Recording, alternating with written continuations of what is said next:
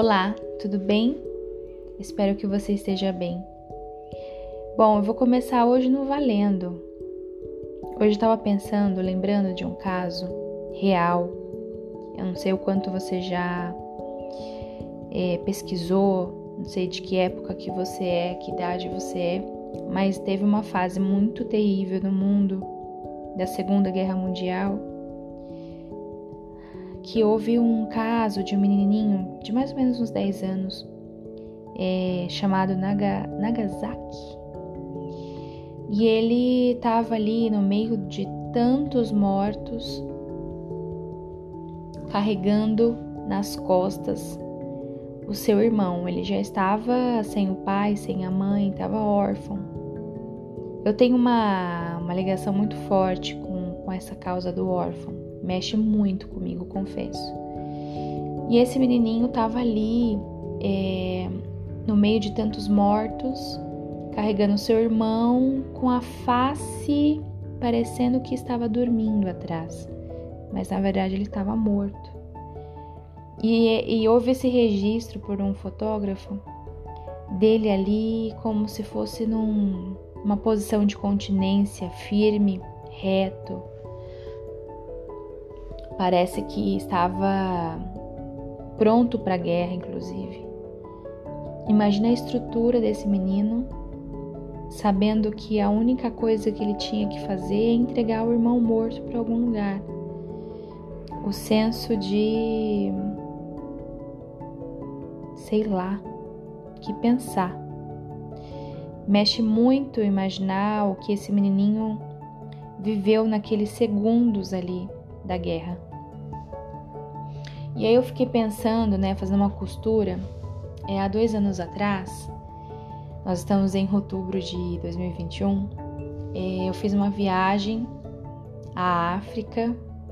Foi uma das viagens mais profundas e maravilhosas que eu tive na minha vida.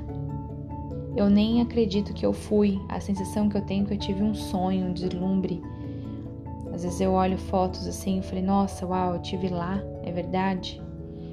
E eu fui com algumas amigas minhas numa comunidade que eu participo cristã.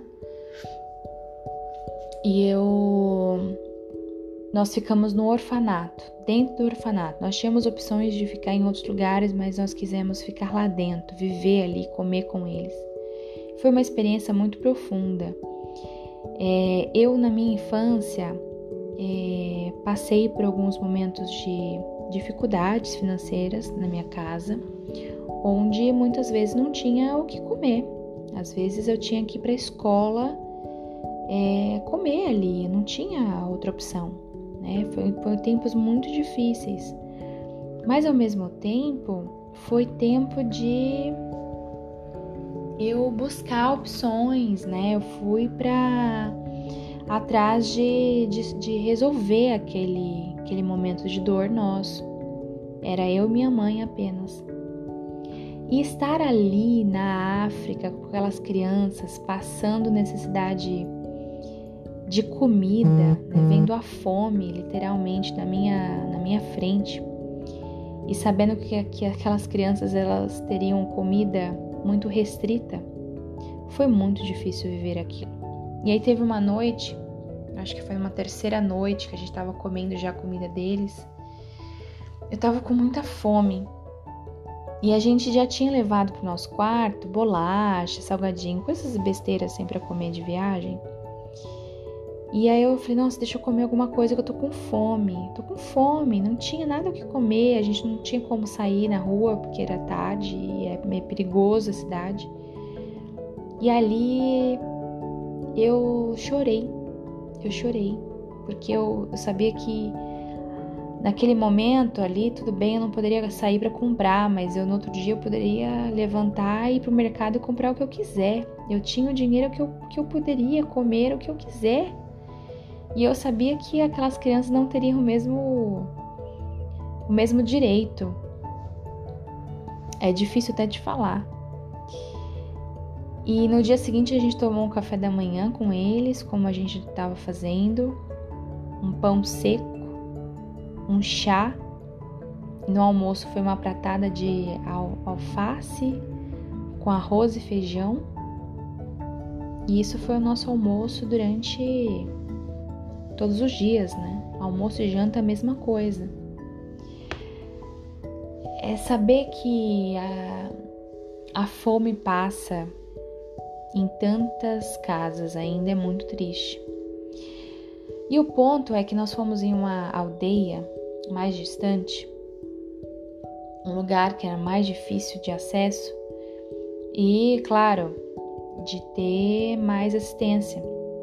Aí chegando lá, eles estavam esperando a gente chegar, que nós éramos as visitas ilustres, né, digamos assim.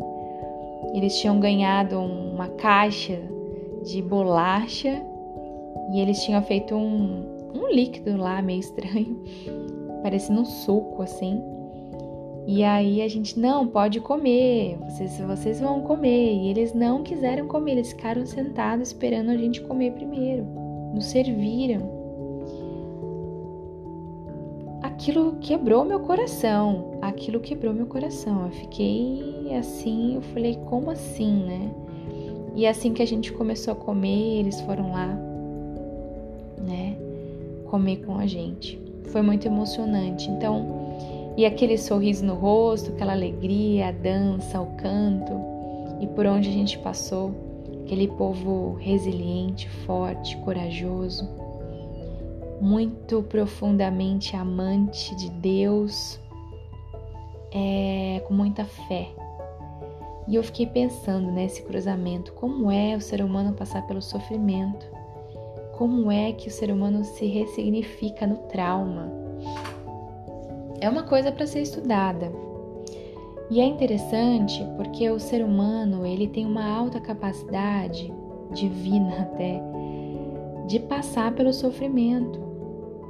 De repente a conta vem depois. É lógico que vem depois. O sofrimento ele é elaborado depois. No momento que a gente está vivendo alta pressões, né, alta pressões emocionais, a gente precisa primeiro sobreviver. E depois a gente elabora e se elabora. E se tem tempo de elaborar. Tem gente que até hoje não vai ter a oportunidade de sentar e chorar pelas suas mazelas. Não terão direito, serão tirados o direito do choro. Hoje você pode, onde você está, sentar e chorar. Hoje, onde você está, você pode procurar um terapeuta e abrir o seu coração. Hoje você pode conversar com um amigo, um pastor, um conselheiro e falar das suas dores. Hoje você tem condições de passar pelo aquilo que você está passando hoje.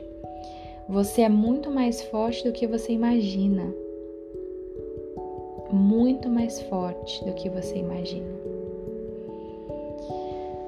É isso por hoje.